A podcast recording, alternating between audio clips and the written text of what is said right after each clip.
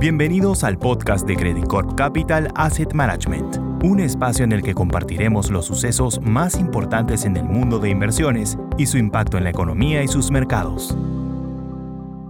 Hola, ¿cómo están? Soy Klaus Kempf, Executive Director de Credit Corp Capital Asset Management, y quería contarles cómo esta semana hemos visto una caída marginal en la renta variable y en la renta fija.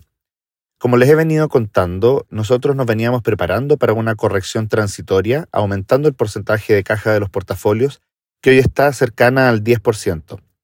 Estamos convencidos que en el mediano plazo los retornos volverán a la tendencia alcista que se dio en los 10 años anteriores al 2022, pero creemos que en el corto plazo hay que mantener la cautela.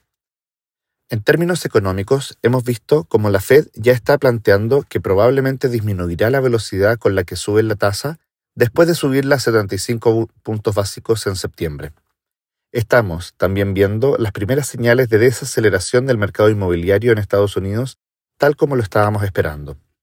Por el otro lado del mundo, en China, hemos visto un aumento en los estímulos dada la nula recuperación de la velocidad de crecimiento. Esperamos que posterior al Congreso del Partido Comunista veamos señales de medidas específicas para generar confianza en el mercado inmobiliario que sigue siendo la principal razón por la que el gigante asiático no repunta y el factor que podría reacelerar a China en el último trimestre y en el 2023 como lo esperamos. El petróleo, por otro lado, se ha mantenido en torno a los 90 dólares el barril, lo que sigue apuntando a que la inflación tenderá a la baja.